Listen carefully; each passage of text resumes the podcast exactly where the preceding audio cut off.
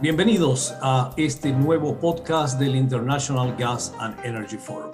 Hoy tengo el gusto de que nos acompañe Fernando Benalcázar. Él es un ingeniero con 30 años de experiencia en el sector petrolero, minero y energético. Actualmente es asesor senior de APD Proyectos de Ecuador. Fue presidente de la Sociedad de Ingenieros Petroleros, la SPI, en Ecuador, de enero de 2018 a marzo de 2020 ha sido viceministro de Minas de Ecuador en dos ocasiones, entre septiembre del 2018 y octubre del 2020, y ha trabajado en nueve países alrededor del mundo. Pero eso no es todo. Fernando, qué gusto tenerte desde Quito con un nuevo ambiente y no hablo del agradable clima que hay en Quito siempre, sino del nuevo ambiente, sobre todo en el sector de energía. Pero primero te saludo y qué gusto tenerte conmigo hoy. Gracias, mi estimado Miguel. Un gusto reencontrarnos. La última vez que nos vimos fue en tu país, de Bolivia. Si no me engaño, estuvimos juntos en un par de eventos grandes de Perú que la entidad organizó. Para mí siempre es un gusto compartir lo más básico de la experiencia y conocimiento que uno pueda tener por el enriquecimiento y el crecimiento de la industria. Gracias, Fernando. Eh, ¿A qué estás dedicado estos días? Sabes que desde octubre me dediqué a trabajar de cerca con APD Proyectos de Proyectos es una compañía de 12 años de existencia, arrancó como una empresa familiar. Mis tres hijos están al frente de la misma al momento y yo ya estoy en esa etapa que va cogido de la mano con los añitos. A los 56 les estoy asesorando, soy asesor de ellos y de los equipos técnicos y de trabajo de ellos. Han incursionado en el mundo minero, están incursionando nuevamente en el sector energético, en la parte de generación hidroeléctrica y retomaremos los temas petroleros en los próximos meses, ahora que se ha creado un ambiente que ha llenado de emoción al país en el sector hidrocarburífero con el anuncio formal del presidente de la República, un nuevo presidente que llegó el 24 de mayo y ayer 7 de julio, en 45 días posteriores a su, a su llegada, da un giro muy positivo con lo que él llama la política de hidrocarburos y un plan de acción. Hablaremos de eso al respecto. Entonces es un ambiente muy positivo en el Ecuador que estamos viviendo al momento. Sí, se siente. He estado siguiendo en redes sociales, principalmente en LinkedIn, entre ayer y hoy, los anuncios del presidente Lazo y cómo ha generado una retroalimentación muy positiva, sobre todo en los sectores que están ligados a, la industria de los hidrocarburos. Eh, eh, mi pregunta anterior iba porque eh, has sido dos veces viceministro de minería en tu país y eso te da una perspectiva pues muy amplia de cómo está eh, hoy día ubicado el Ecuador en este contexto eh, mundial resiliente después de la pandemia del COVID-19. Bueno, no sé si después todavía hay muchos países que están eh, inmersos en esta problemática, pero definitivamente se han dado algunos giros importantes y tu país durante tus funciones como viceministro y por supuesto hoy día eh, empieza a tomar otro rumbo. Hablemos de eso. Gracias, gracias por tu apreciación, Miguel. Qué bueno ver que desde afuera se ve los resultados. Generalmente nunca uno es profeta en su propia tierra. Y en estas posiciones políticas, que es la primera vez que incursionaba en, en una, pues, en una posición profesional cogida de la mano con decisiones políticas, fue un reto mi mayor satisfacción profesional. Siempre fue, mi sueño llegar a ser ministro de una de las áreas que yo conozco y lo fui. Y la estructura acá es súper interesante bajo el gobierno anterior al que yo serví por aproximadamente dos años y piquito. Eh, creó un superministerio en donde fusionaron tres ministerios preexistentes, electricidad y energías renovables, uno de hidrocarburos y uno de minería. Los tres se fusionaron bajo un mega ministerio de energía y recursos naturales no renovables, con tres pilares, tres viceministros respectivamente. Yo fui uno de esos tres viceministros. Fue un reto, lo manejé como una experiencia en la cual traigamos lo mejor que conocemos, traigamos lo mejor que entendemos del sector privado y apliquémoslo acá. ¿Por qué es un reto? Porque no es tan sencillo como decirlo hago. Existe un marco estructurado administrativo, legal, burocrático, que te impide hacer cambios fundamentales en el tema de, personal, por ejemplo. Y existen pocas posiciones con las cuales tú te puedes rodear de gente de primera que han venido contigo en una trayectoria de 15, 20 años y te ayudan.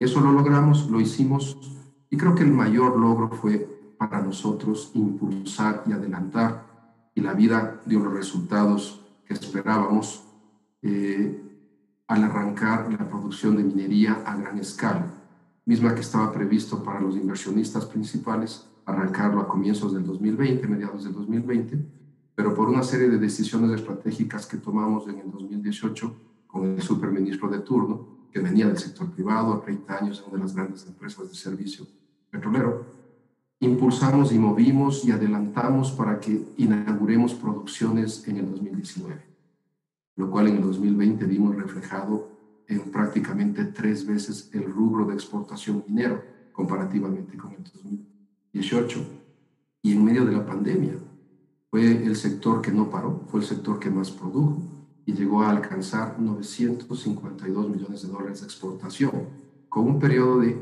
prácticamente dos meses en stand-by, porque fuimos el sector con la ayuda del ministro de Minería de Chile, a quien nos une una gran amistad, el respeto y consideración profesional, lanzamos el protocolo de bioseguridad frente a la pandemia COVID-19 eh, recientemente publicaste en LinkedIn, por lo menos yo lo vi en LinkedIn, eh, era una publicación de alguna revista eh, de Ecuador, en la que mencionabas en un artículo los escenarios en los que se había desarrollado el sector minero, que son los que acabas de mencionar, pero que además tenían una proyección bastante interesante para el, próximo quinquenio, los próximos años.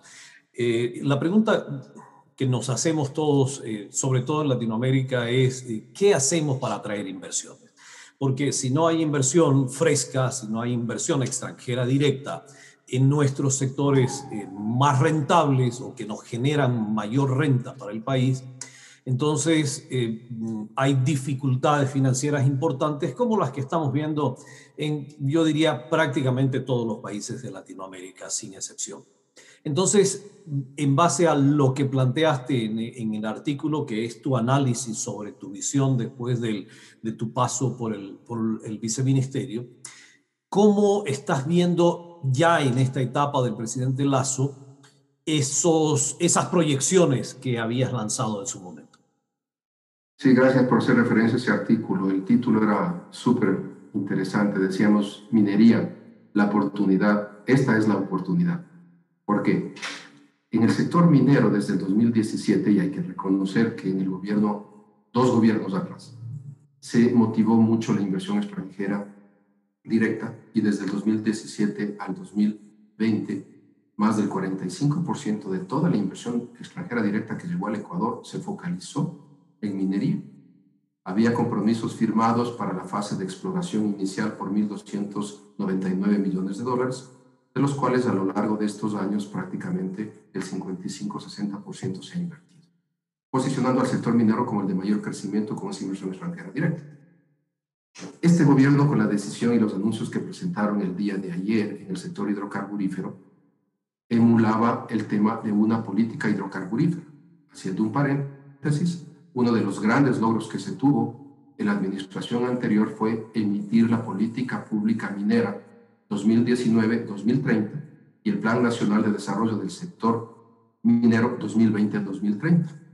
Entonces, el día de ayer, 7 de julio, el presidente Guillermo Lazo, a quien respeto y admiro, mucho por su, por su talante y por las decisiones que toma, pone en clara evidencia que a lo largo de sus tres candidaturas, él estuvo trabajando en el tema del mayor rubro de exportación que el Ecuador tiene, que es el petróleo, y al hacer la serie de anuncios concluyentes del día de ayer, pone sobre el tapete que la única forma de sacar adelante un sector extractivo sensible es mediante la inversión extranjera.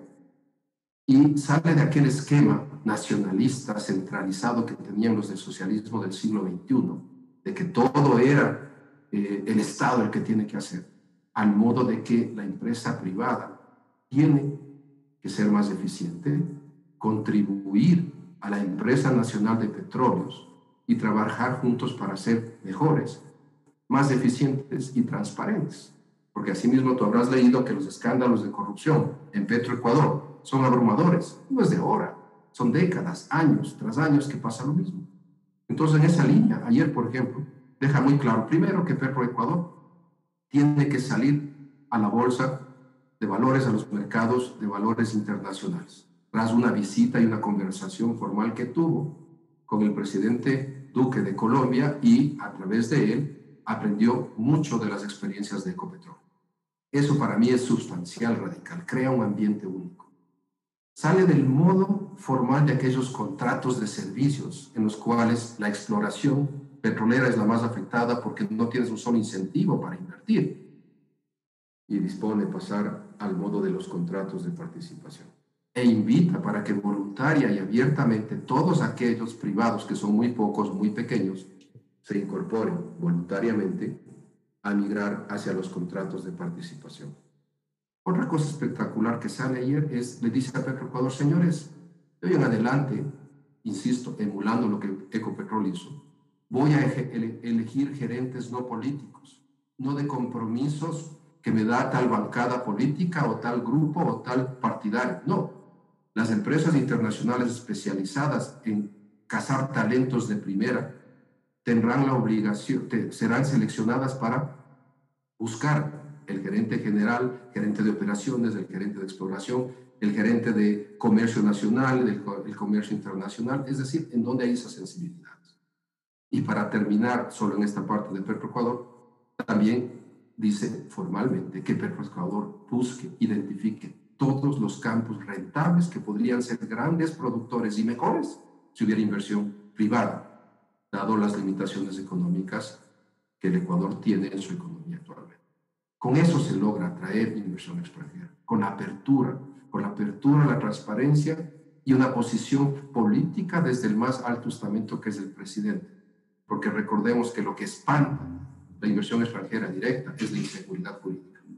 Y cuando un presidente a los 45 días de llegar define metas a cinco años, define procedimientos y líneas de información inmediata en 60 días y en 100 días para que esté implementada esta nueva política, creo que es un ambiente muy propicio para atraerla.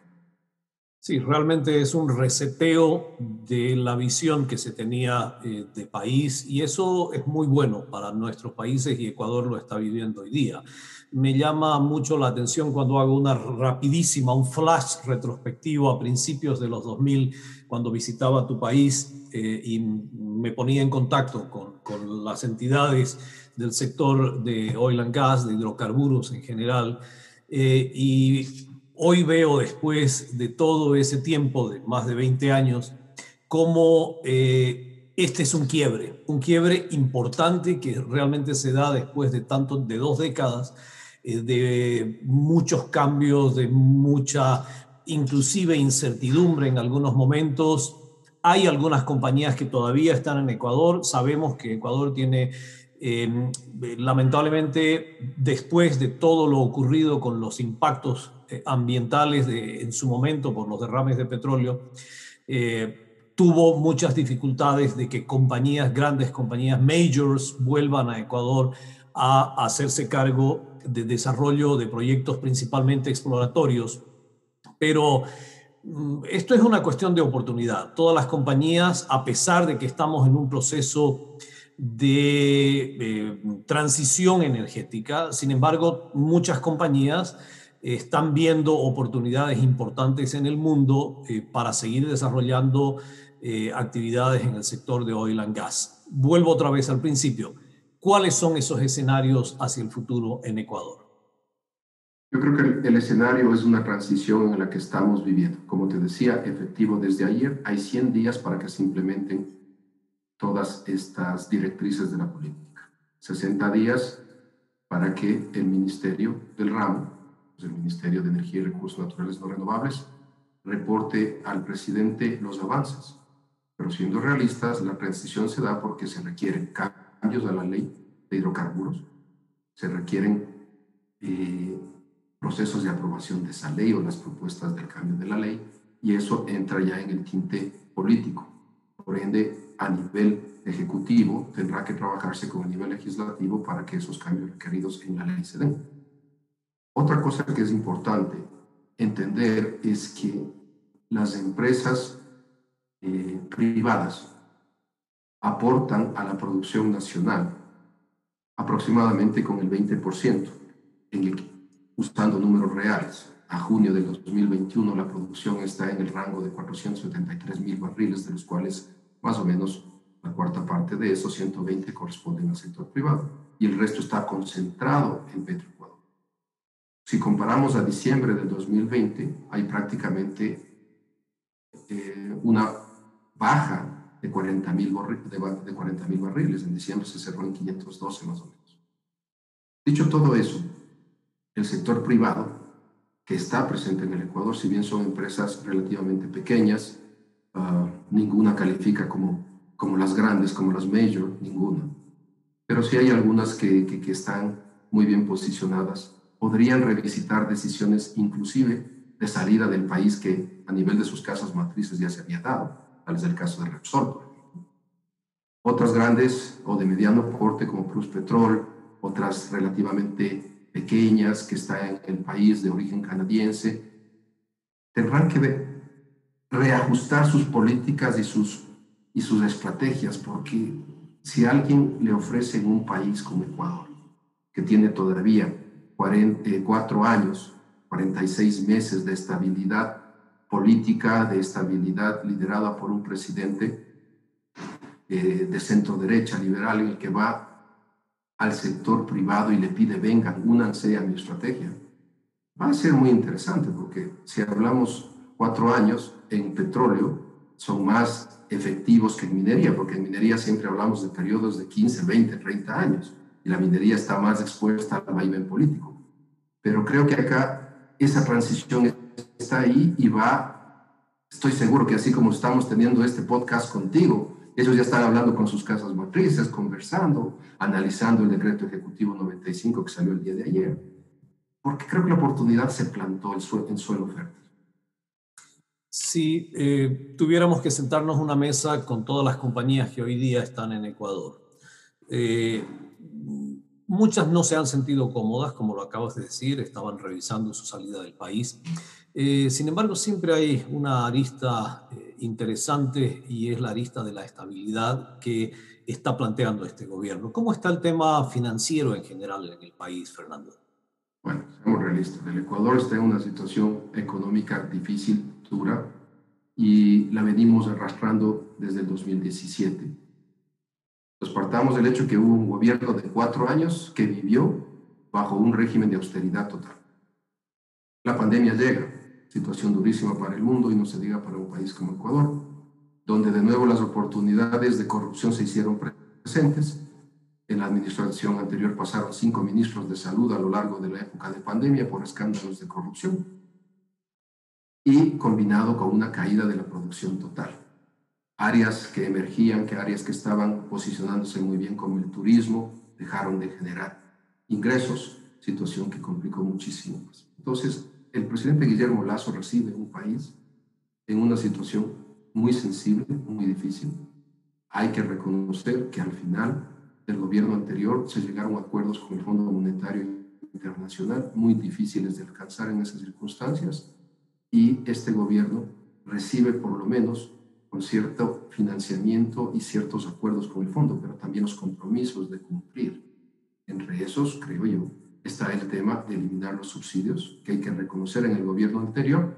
Un amigo común a los dos, el ingeniero René Ortiz, como ministro de Energía y Recursos Naturales No Renovables, pasó a la historia de este país de una manera, si cabe el término, consensuada, entre lo que se puede generar consensos polémicos, eh, para eliminar los subsidios y atarlos al precio internacional del mercado, siempre y cuando se mantenía el impacto en ciertos grupos vulnerables controlado. Entonces, es un reto. El económico financiero es un reto, pero también creo que este presidente se ha rodeado de un equipo de profesionales del más alto nivel, lo cual sí pone en perspectiva que hay experiencia, conocimiento e interés de trabajar por este país.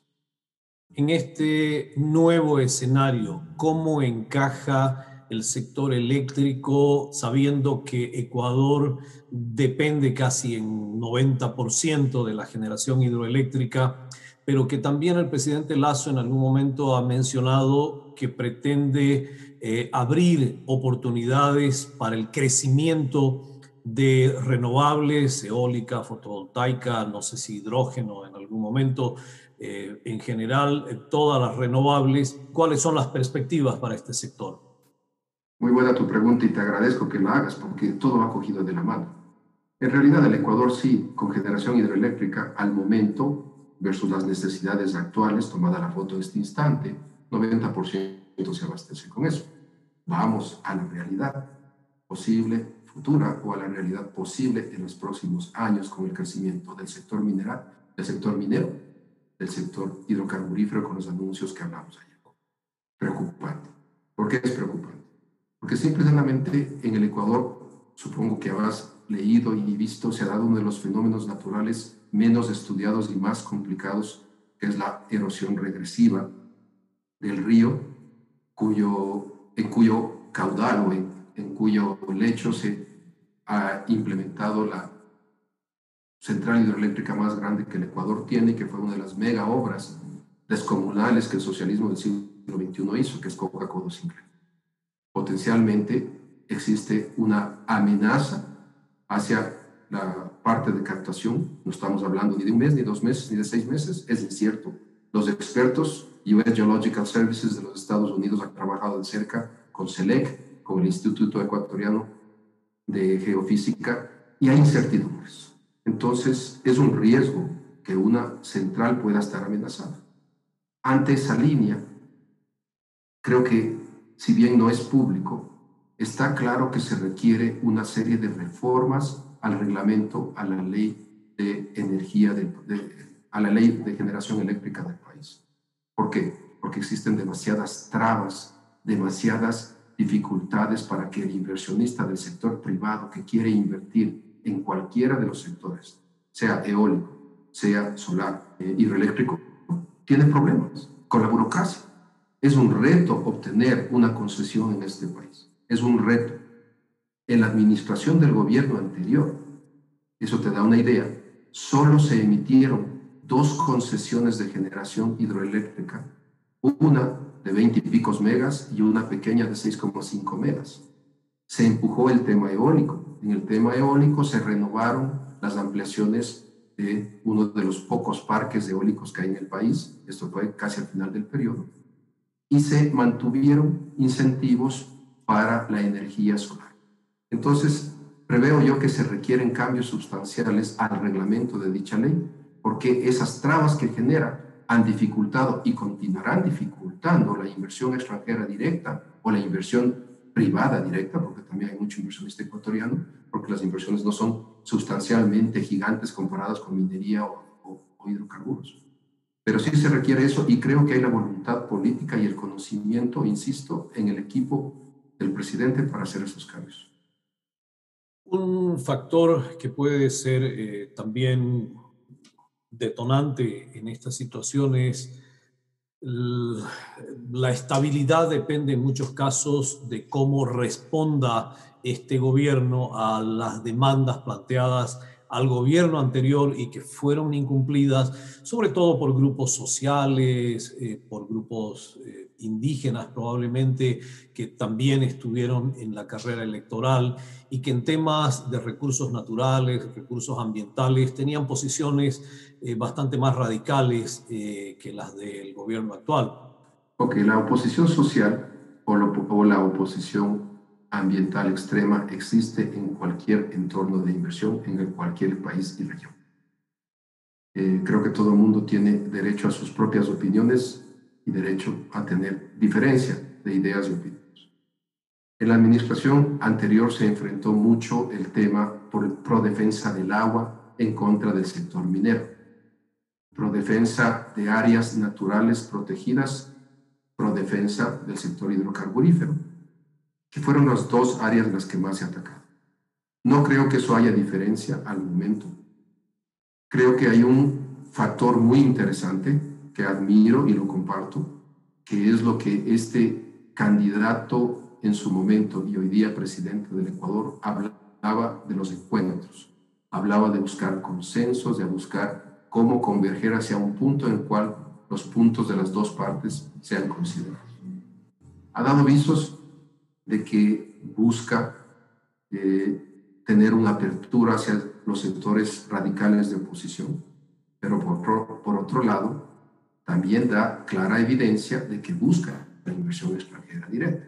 Es decir, de alguna manera, las partes tendrán que ceder unos y otros para llegar a un acuerdo, consensos imposible, pero a un acuerdo en el cual se pueda crecer.